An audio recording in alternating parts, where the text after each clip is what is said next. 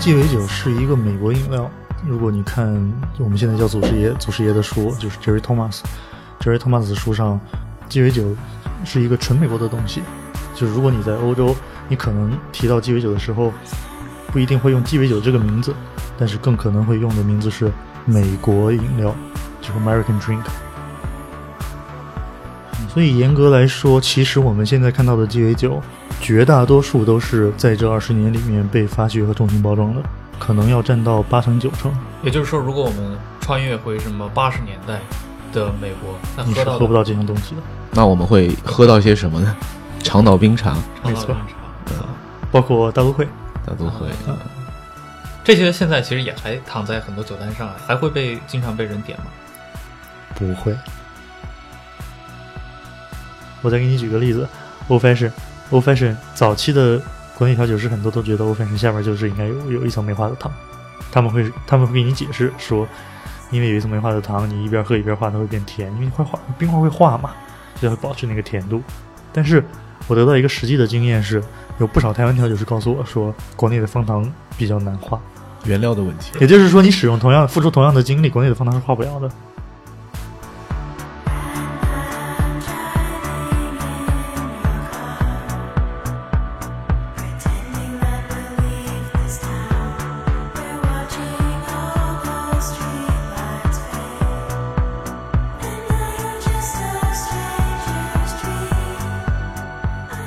各位听众，大家好，欢迎收听本期的《忽左忽右》，我是陈彦良。这期的嘉宾主持请来的是我的酒搭子啊，钱老板。钱老板，呃，大家好，我是钱瑞孙，然后是陈彦良的酒搭子。啊、我以前是个媒体工作者，然后会去，现在会偶尔去做一些酒类方面的写作。今天我们的这个主咖啊、老郭，老郭呢，他是咱们鸡尾酒圈的一位 KOL，他也有自己的一个公号啊、同时他在上海市中心运营着一家鸡尾酒吧，名叫 Slow Bar。大家好，我是老郭。我经历就比较复杂，但现在的话就是开一个小酒吧叫 Slow Bar，然后也写一些鸡尾酒的东西。我们之前也聊过好几次嘛，我知道你对那个国内的鸡尾酒这块，从产业上你是给它有一个断代啊，给它从时间上区分了一下，要不你可以给听众介绍一下？我分的办法比较粗暴，我会直接按 Speaklo 的时间点去区分，是在两千一四年。亚洲名店了，这已经是。是永远去都是没有位子的。是，对我个人去区分呃鸡尾酒吧这件事情的时候，呃看的点不是他做怎样的产品，呃，看的是他的消费者，就是你是去喝鸡尾酒的消费，那它首先是一个更轻松、更个人的体验。呃，为什么不太去提日式酒吧和威士威士忌吧这些？因为在国内来说，不管是哪个城市，一开始的酒吧体验其实都是从威士忌吧和呃威士威士忌雪茄的这种酒吧开始的，然后相对来说也是偏日式酒吧，而鸡尾酒吧是一个更放松、更大众的消费场景。拿 Speaklow 去区分的时候，它是一个很有利的时间点，在于一五年是回国的嗯留学生超过出国的留学生的年份，啊就是从大概从这个时候开始，我们比较熟悉的其他的 Speakeasy 隐藏式酒吧就大量出现了。整个来说，消费者的喜嗯人群也开始变化，变得更年轻。呃，我有喝威士忌的朋友在我店里的时候就会来说，你店里的客人整体来说是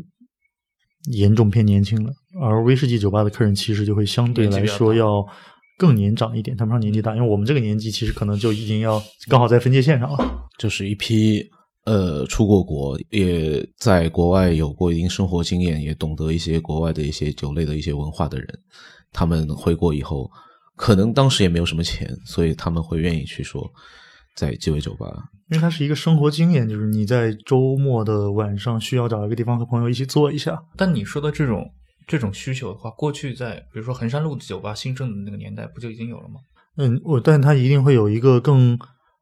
呃有数据上的证明，就是它需要到一定体量，嗯而不是有了这个东西就算。讲到衡山路和讲到这个 Speak Low，这个也其实也是一个就是中国消费者对于鸡尾酒它是怎么理解的一个过程的一个发生在发生一个很大的变化。就我们更年轻或者刚刚开始接触这些东西的时候，可能鸡尾酒是呃 Margarita，嗯呃，然后有蓝色的，呃，有绿色的，然后有各种不同的水果马提尼，包括 Espresso 马提尼。那个这个可能我在之前还会觉得威士忌加可乐也算是某种 cocktail 里面对吧？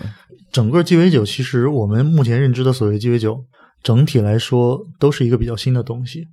不管是在中国还是美国。我们现在所认识到的，比如说以 Speak Low 这些店来看的话，这一类的产品，其实在美国从萌芽到现在也不过二十年。就是经典的配方被再次发现，并且变得流行起来的一个过程。是，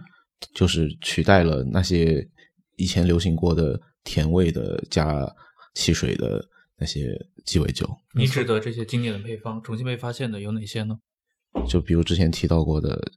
Negroni、嗯 Old Fashion，或者 Gin Fizz，或者 Gimlet、Aviation，对 Aviation 是一个特别好的例子。对，Aviation 的情况是，它在一九八零年代就有人比较就有人去提它，因为如果国内比较以前常说的有叫所谓呃国际调酒师协会，就是 International Bartender Association 这个协会的所谓官方酒里面就有这五十多款酒里面其实是有 Aviation 的，但是当时的 Aviation 是黄就是淡黄色，那现的配方和现在是不同的，它是一个足够老的配方，但是那个配方和现在是不同的。嗯，但是在战后，就是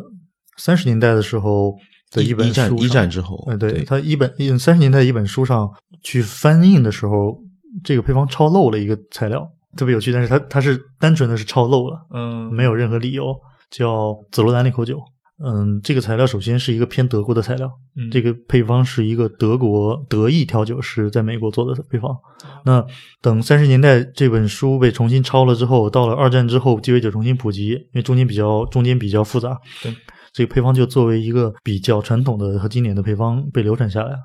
但是八十年代的时候，就已经有调酒师重新来看这个材料，说它可能这杯酒很难做好，因为以现在的想法来说，就是配方天然是有问题的。等到两千零七年的时候，有一个现在在鸡尾酒历史上比较嗯重要的名字，他帮一家烈酒进厂进口厂商做咨询，那说就是我们有没有什么产品可以买回来来帮到大家，而且有销量的，他就提到有一个酒叫紫罗兰利口酒。那这个时候，零八年还是零七年，紫罗兰利口酒才重新出现在了美国。紫罗兰利口酒重新出现在里美国之后，呃，Aviation 这杯酒就变成了现在的蓝色。但是，即使是在国内，你现在也见得到有酒吧还是坚持去做淡黄淡黄色的 Aviation。在鸡尾酒界哪款是被认为是更经典的呢？知道这两段历史的人不多，因为国内的调酒整个来说比较年轻，在两千零八年之后入行的调酒师其实不太会见到灰色的酒，他天然就不会接触到黄色的 Aviation。嗯，但是我们如果拿 Speak Low 这个时间点算的话，其实国内大部分这样的酒吧都是开在更后面的。对，但其实，在 IBA 上面那个标准配方上面，好像还是不用紫罗兰利口酒的。对，到目前为止，IBA 的配方里面还是没有紫罗兰酒。因为我们也知道上海也有很多很有名的一些酒店的酒吧，华尔道夫的酒吧、和平饭店酒吧，也会有很多游客会去。但是，呃，其实我很好奇啊，就是作为你刚刚提到那种资深的鸡尾酒迷，他们会去吗？应该不会。国内的情况是，那一四年之后，大量的台湾调酒师进入国内的时候，我们现在所知道的这些呃隐藏式的酒吧，其实多数都是台湾人在运作的，他们带来了更多的呃文化和更多的经验，然后做出了相对来说比较现代一些的产品。但是这种外来文化比较难，比较难侵入到酒店行业。嗯所以酒店行业改变来的其实也不算晚，在差不多同时的时候，就静安一五一五，嗯，其实就已经有了很多的鸡尾酒的活动，他们也做出了这样一家 bar，包括现在的那个苏凯泰酒吧和酒店和嗯爱迪逊酒店，其实都有比较强的鸡尾酒呃传统，但整体来说的话，国内的酒店行业还缺还缺乏这样的一个普及。相对还是比较传统一些。你指的传统是说他们的整个的酒单吗？还是说整个的 craft cocktail revolution 这件事情，我们前面有谈，它就是一个新的东西，在全球都是一个新的东西。两千年的时候，美国人才开始做，呃，做了这样一些事情，就是我们现在所知的隐藏式酒吧。呃，第一家隐藏式酒吧是在两千年开出来的。调酒师们重新穿上比较严肃的衣服，留着小胡子，梳着油头，在酒吧里面工作，是两千零几年的事情了。那之前的鸡尾酒吧是什么样子，已经很难说了。那对于这些调酒师来说，他们恰恰是不能满足于当时的鸡尾酒吧的样子，还需要借由外在的 Speak Easy 的这种隐藏式酒吧的形式，以及更严肃的呃着装。更有历史意味的配方材料，去证明说，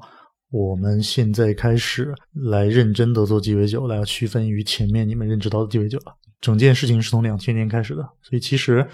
鸡尾酒变成现在这个样子，在全球也是两千年之后的事情。不管它有两百年传统还是三百年传统，它现在的样子是一个新的东西。那国内就会比较晚接触到这一方面，相对来说由。日本人和台湾人，包括一些其他的外国调酒师，以及 Speak Easy、Speak Low 这样的酒吧，共同带来了整个这个运动的成果。但是另一个方面的话，其实很多从大众文化接受到这个呃接受到鸡尾酒的这个消费者，可能他们接受到的完全是另一种意义上的鸡尾酒。比如说很多社交网站上面的一些平台上面流行的一些抖音上的对，就是类似吧，大家做的。鸡尾酒其实是一个挺奇怪的东西，在我们看来是一个又有点过时又有点很荒诞的那种感觉。点个火啊，或者是把糖浆分分层啊，这个事情，这个确实你也很难否认它是一个鸡尾酒。但是这个东西就是感觉不流行的东西，是以人们曾经被人们抛弃掉的东西，就被当代被都市人抛弃过一次的东西，重新在这个地方又火了起来，并且向更多的消费者灌输了这样的酒是一个很酷的、很时尚的东西的这样子的一个观念，其实是挺脱节的一个同一个概念，在大家。大家的能指和所指是完全是不一样的，就大家想到的完全是不一样的东西。就好像贾樟柯电影里常常会有的，在九十年代早期的时候，呃，山西的一个四线城市甚至五线城市一个县城，你就会有，比如说跳国标的人啊什么这些，然后呃，录像厅里面大家都在抽雪茄，戴着白手套，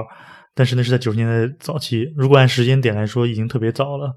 并不比其他的都市要落后，嗯，但是在形态上或者那个嗯传承到的这些东西的纯正性上，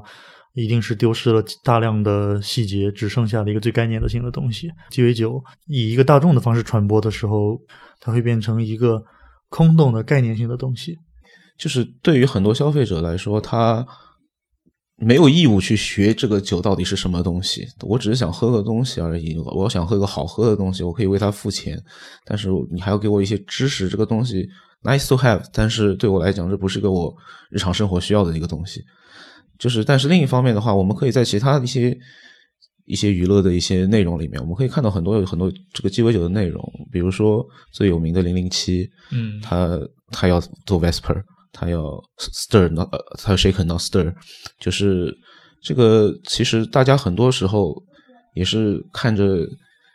包括包括大家最早喝 XO 啊，喝八二年的拉菲啊，这种都是大家看着以前香港电影有样学样学来的东西。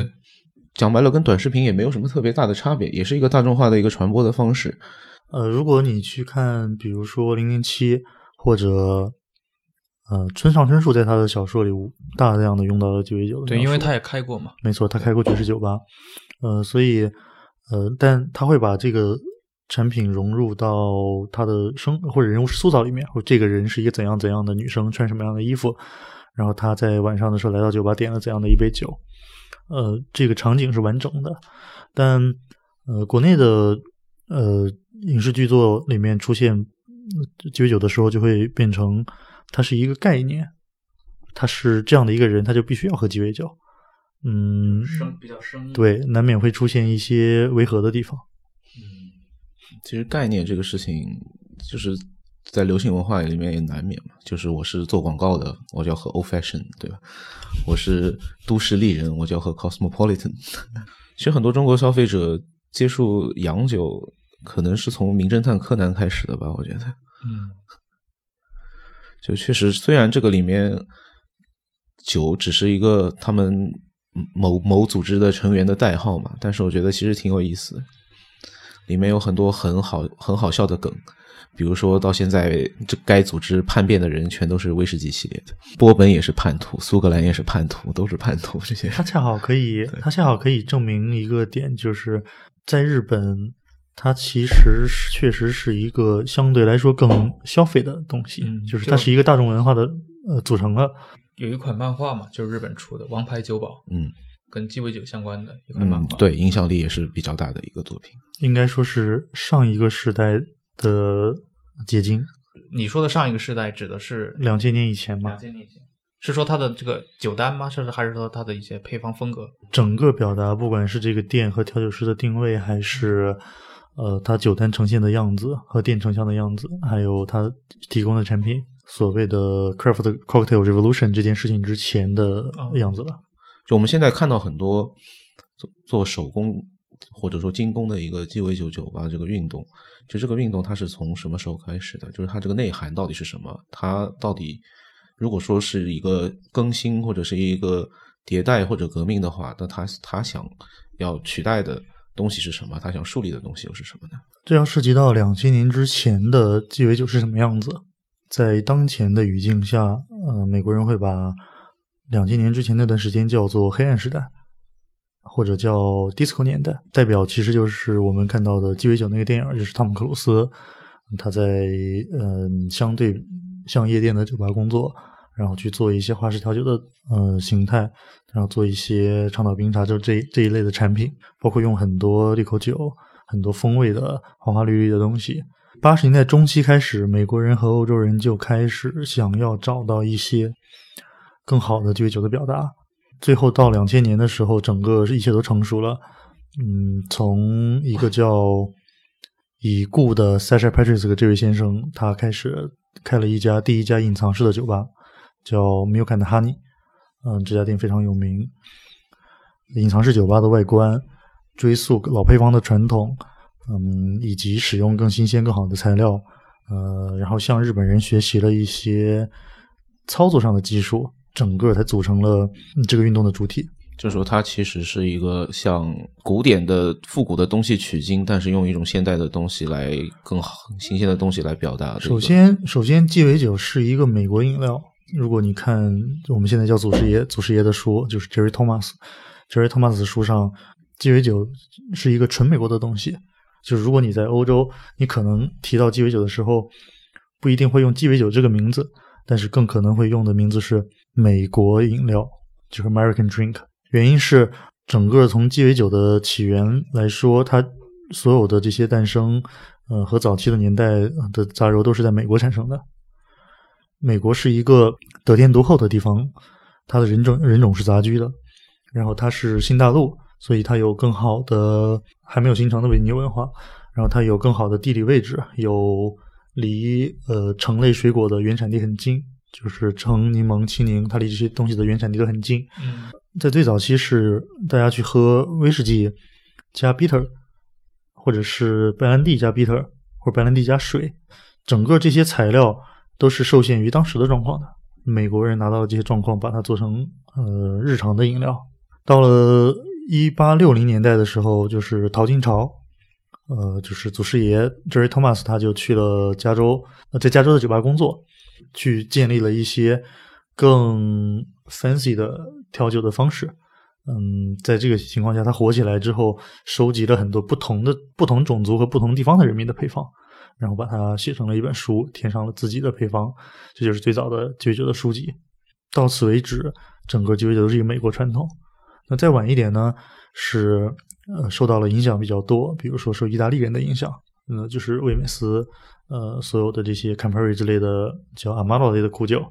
嗯，这些东西进入鸡尾酒，如今可能是占到鸡尾酒的，我们说三分之一的重要性都不为过。呃，意大利提供了非常重要的鸡尾酒的素材，但是是在美国，嗯、变成了鸡尾酒的一部分。嗯、大型轮大型交通工具像轮船、火车开始通行的时候，嗯，鸡尾酒就在各个大都市的中心酒店频频出现，变成了一个利于社交的饮料。到了两千年的时候，作为一个普通的调酒师，在如果你觉得当前的市场环境呃没法发挥，那你想要做更好的事情的时候，举上举出来这张旗帜是非常重要的。我们在做的事情是追溯叫做被禁酒令中断的美式鸡尾酒传统。就所谓的现在我们讲的 Speak Easy 隐藏式酒吧，重点不是隐藏式酒吧，也不是禁酒令这段时间，最重要的点是追溯的是被禁酒令中断的鸡尾酒传统。因为是在禁酒令这段时间，美国的 bartender 大量去了国外，比如说去了呃中美洲、古巴这些国家，然后去了欧洲。前五十年都特别重要的一本鸡尾酒的书是那个萨沃伊伦敦萨沃伊萨沃伊酒店的呃这个萨沃伊 cocktail book。这本书是一九三零年出版的，恰好是在美国的禁酒令期间，在这个时候它变成了一个全球的饮料。所以到到两千年的时候，调酒师们就会说我要追溯被中断的鸡尾酒传统。其实这是一个。嗯，形式和内容上都非常好用的办法。要穿的像比较老派，但是比较严肃、比较漂亮。要马甲、小胡子，嗯，比较复古。用现在词叫复古。对对，然后嗯，然后包括用 Speakeasy 禁酒禁酒令风格的，就是隐藏式酒吧的这种外观，其实很有趣。早期的隐藏式酒吧外观是禁酒令时代的，但是内内部的装饰其实是美国的所谓黄金时代的装饰，就是更早十九世纪末。对。一八九几年的时候，嗯，这个这一段时间的美国黄金时代的这种装饰，呃，原因是它整个要恢复一个复古的这样一个形式，来获得鸡尾酒这个文化的背书。就 Make cocktail great again，对，没错，就是这样。鸡尾酒的文艺复兴，没错。他们美国人确实有用 Renaissance 这个词儿，就是 Craft cocktail revolution，同时也有人叫它是 Craft cocktail 的呃 Renaissance。那内容上，他们就会去找到。更老的鸡尾酒的书籍，比如说所谓 Jerry Thomas 就祖师爷的呃书，就是世界上第一本鸡尾酒书，包括其他的1872年的出版的啊，整个19世纪末出版的这些书，然后把他们的材料也重新找回来，但是用现在的做法去做，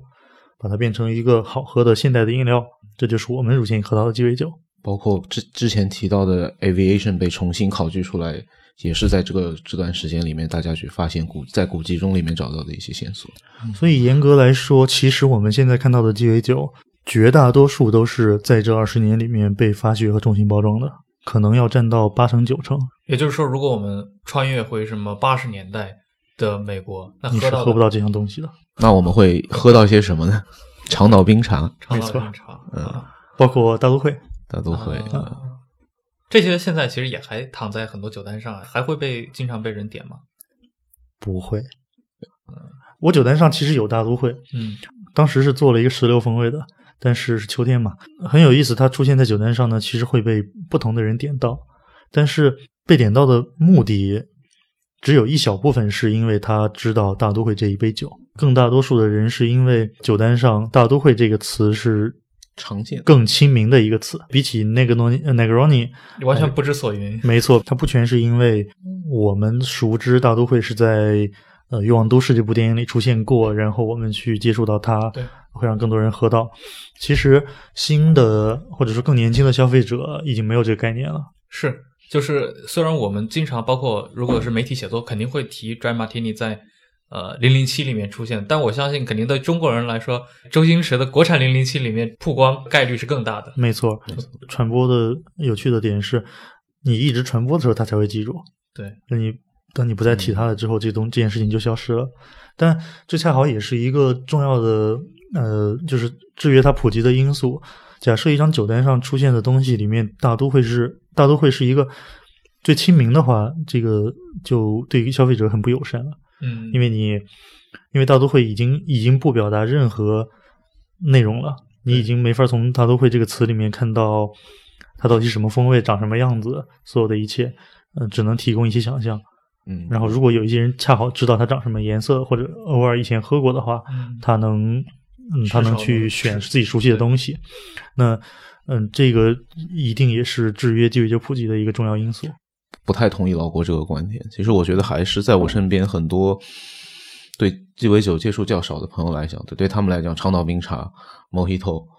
这种东西对他们来讲是一个很安全的东西。就我到了一家酒吧，我不知道该点什么，酒单上的东西我看不懂，我就要 Mojito。他们有一点，他们对于普通的消费者来说，他们是个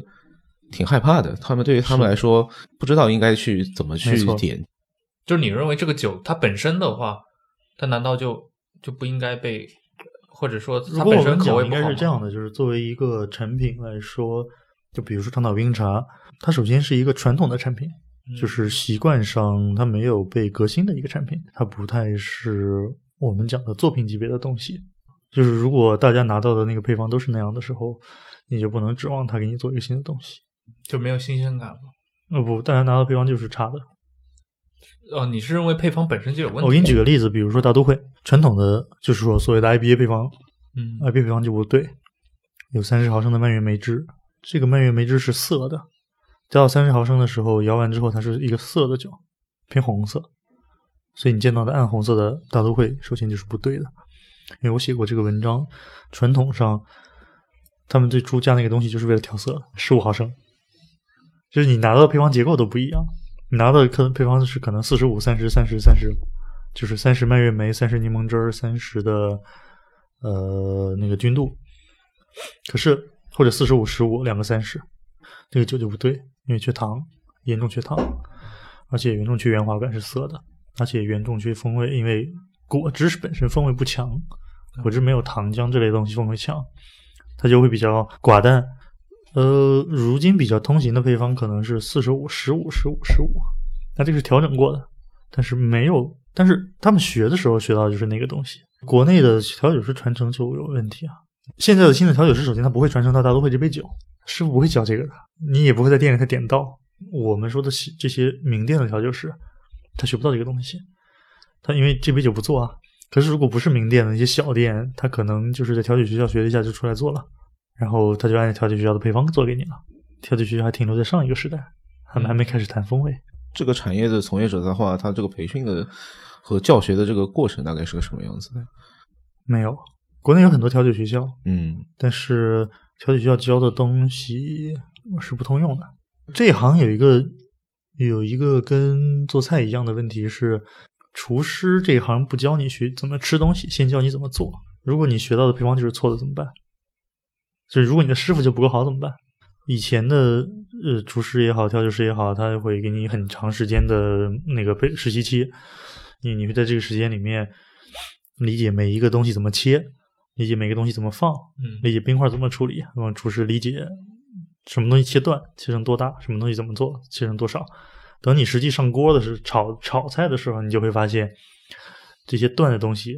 会是什么感觉，炒起来会是什么感觉，那些切块的东西会是什么感觉，然后你每个食材应该怎么处理，需要怎样的火。如果你缺乏前面这个漫长的实习期和得得到的这些具体的经验，你可以学到所有的关于炒的知识，但是你没法炒出来那些东西。嗯，然后这一行里面又不教你怎么吃东西，所以你没有评判能力。你的评判能力是经验体系的，就是说师傅教你教的你的菜，就你就觉得是对的。如果他不对呢？所以咖啡行业比较好玩，做的人同时也学，就是有杯测这些机制，所以做的人同时也会学到一些风味的东西。即使是这样，咖啡师都有很多不及格的。那如果是调酒这行，先天首先没教你怎么尝呢，你就没法去判断自己每一步对不对。所以很多人就会跟你说：“哈，这杯酒就是这样的，高松堡垒就应该是涩的。”我再给你举个例子，O Fashion，O Fashion 早期的国内调酒师很多都觉得 Old Fashion 下边就是应该有有一层梅花的糖，他们会他们会给你解释说，因为有一层梅花的糖，你一边喝一边化，它会变甜，因为会化冰块会化嘛，所以它会保持那个甜度。但是我得到一个实际的经验是，有不少台湾调酒师告诉我说，国内的方糖比较难化，原料的问题。也就是说，你使用同样付出同样的精力，国内的方糖是化不了的。嗯所以习惯上，假设你没有接触过这件事情，你就会觉得方糖是能化的，方糖是不化的，这就比较夸张了。这就是这是审美，这是审美方面的问题。就是说，嗯就是说，如果里边还有没化掉的糖，它一定是一个不完成的作品。嗯你不能指望一个实际在这里做东西的人去质疑这个体系性的东西，这这不是从业者做的事儿，这不或者这不是普通人做的事儿。所以这个这个机制整身就很难，有大量的这种这种例子。帮各位听众提一个比较具有操作性的问题，比如说我不是一个很懂鸡尾酒的人，但今天我硬着头皮要去鸡尾酒酒吧喝酒，那我怎么样去点酒呢？一般的话，你会怎么样去推荐酒给消费者呢？首先，如果完全没有鸡尾酒的经验，会给相对来说果味的产品。果味是熟悉熟悉的东西，从嗅觉角度讲，呃，酸甜的东西会比较开胃。但我个人的话，会强会尝试倾向推一些相对具有复杂性的东西，所以我会再多问一句。就是你可以接受有一些苦味吗？如果可以接受一些苦味的话，嗯，就有一就有其他的选择可以超越超越简单的水果味。哎，其实我是我我有一次我在央色那喝酒，他后来跟我说了一件事儿，他认为我喝酒的节奏不对，我喝的太快了。所以我想问一下，就是比如饮用鸡尾酒，你认为有一个比如说推荐的时间吗？时长吗？我是没有的，但是行业内有。传统上会跟会跟你讲说，比如说是马提尼类的，那要三分钟甚至三口喝完，因为它是最佳适应期。嗯，然后呃，比如说有冰块的会稍微长一点，但是一个 long drink 应该是多少多少。那整个他们都有时间有一个区分。我不太在意的点是因为它不是作品，嗯，它是消费品。呃，我给了客人一杯美式咖啡，它可它当然有最佳赏味期，过了这个时间之后，美式凉了就酸。但是他可以选择在凉了之前没有喝完，他可以选择不喝。嗯，我们去酒吧不只是为了这一杯酒，我把这杯酒的作用看得很高，我觉得它一定要足够好，而且我个人认为一定有普适性的好，可以去征服所有的客人。但同时，我也会觉得酒吧首先是一个场景。这个好像你刚也提到过了，其实很多 bar 里面你进去，如果你常去的话，你会发现。好像喝的人都是经常能遇到同样的人，是不是也侧面说明这个圈子确实很小？就是真正的爱好者这个圈。呃，这个结果是因为它首先是一个爱好者的圈，然后它呃从地域上能辐射的一定是在附近的客人。它依然是爱好者市场的时候，爱好者固定选自己熟悉的吧。就是你刚刚提到，就是说禁酒令是让很多美国的。调酒师到了国外，在欧洲或者在古巴这种加勒比地区工作，然后是让这种美国的鸡尾酒文化去发扬到了更大的一个世界范围。但其实对于美国本身来说，这个是一个非常灾难性的事情。对于一个美国酒类行业来说，因为很多就美国当时出现的很多的鸡尾酒，在禁酒令时期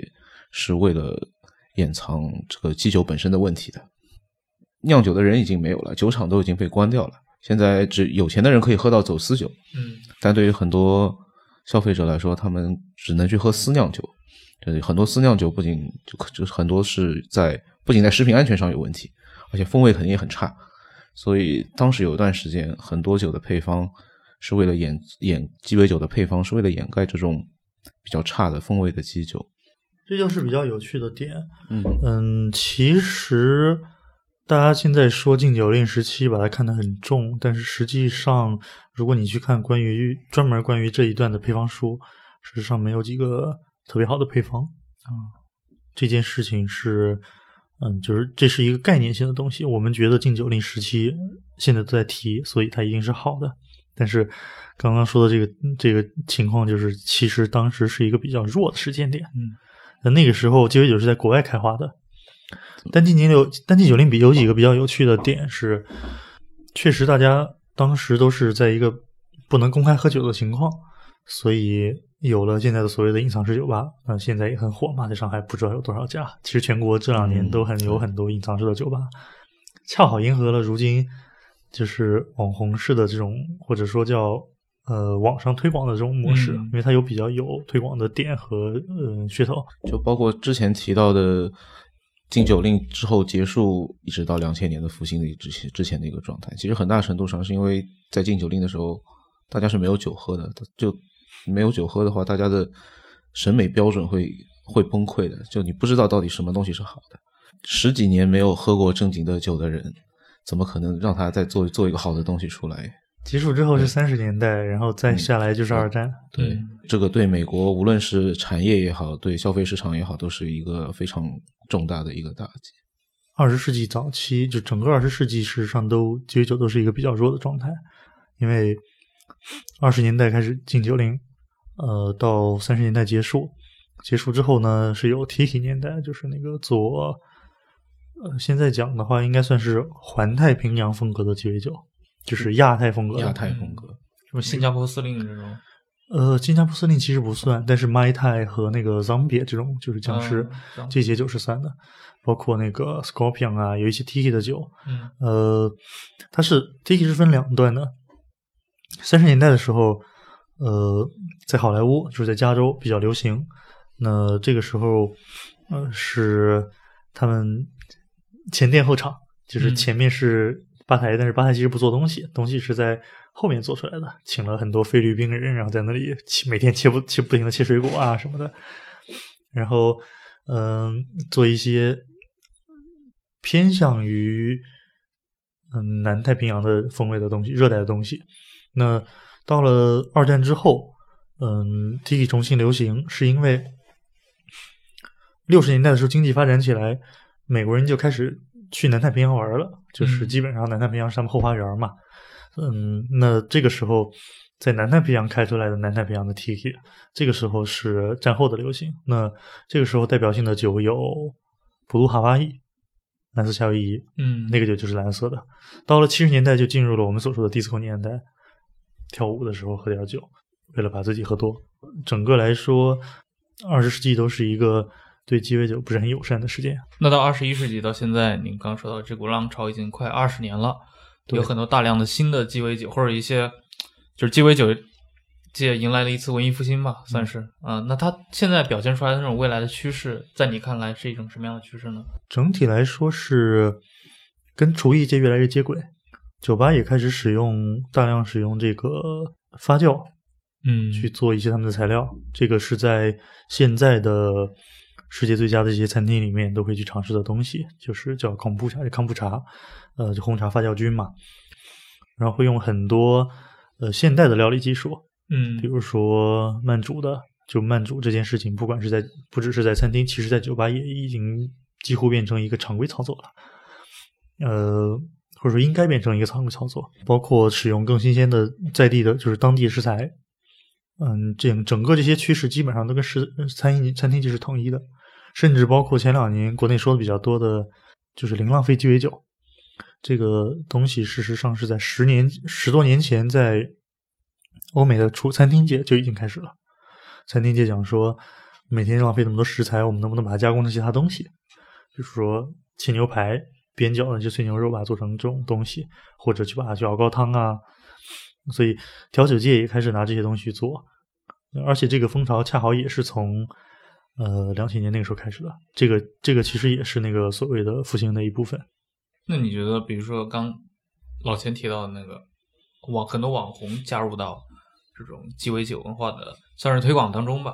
啊它一定也会形成一些影响啊。你觉得这个算是在中国的未来趋势之一吗？我觉得不是，我觉得事情是这样的，嗯，就这个东西一定是在你你既有的体质缺乏的情况下，才会变成网红文化比较重要。嗯因为如果你每周都有喝酒的地方，你有自己嗯固定的喝酒的地方，你不会去网红的店打卡。嗯那呃，国内的消费消费方式是很多年轻人他会跟着这个网红的打卡去走，说每周去哪里打卡，去拍照，然后发朋友圈。嗯，但这个东西不会是主流，嗯因为它不是你的生活方式，或者它绝对不是绝大多数人的生活方式。那你觉得在这样子的一个中国的市场现状的情况下，大家提到所谓的中国的鸡尾酒，它到底的意涵到底指的是什么？它指的只是一种产品吗？还是说我们在这个产品之外，它还有更深的一种意风格义和内涵呢？我没法用一个词儿去讲中国的鸡尾酒，因为就这个这个假设这个词有一个集合，这个集合是不存在的。这个集合里面包含太多东西，嗯。比如说刚刚我们讲的那种，就抖音上的那些东西，算不算中国的鸡尾酒？它是它是中国的现状，呃，可是可是这些呃全球一流的调酒师和全球一流的店在上海开出来的 bar，它也是中国的鸡尾酒，可是它不是中国人做的，它也没有特别表示中国的风味和食材和风土人情，缺乏一个语境去讲说这个集合到底是涵盖了什么内容。嗯就是这是个话语，大家都有自己对他的自己的一个解读。包括连中国调酒师，呃就是连那个，假设你在中国，你连调酒师都找不到一个对等的集合的这个词儿，就夜店调酒师算不算调酒师呢？但是我们提到日本鸡尾酒，我们会想到的一套东西，一定是已经比较成立的一套东西。没错银座的那种风格。没错，对，嗯好，以上就是本期节目的全部内容。非常感谢今天老郭和钱老板来到我的节目，呃，谢谢陈彦良，谢谢大家，大家都多多去喝酒啊，我们也应该经常偶尔约一约。下期再见，谢谢。再见。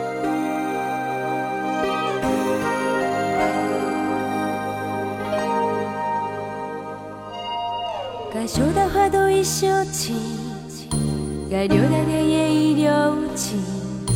不要再有意思留我。这一次我是真的想走，该买的烟都已锁紧，该报的钱都已到齐，别叫我有一些理由。这一次我真不会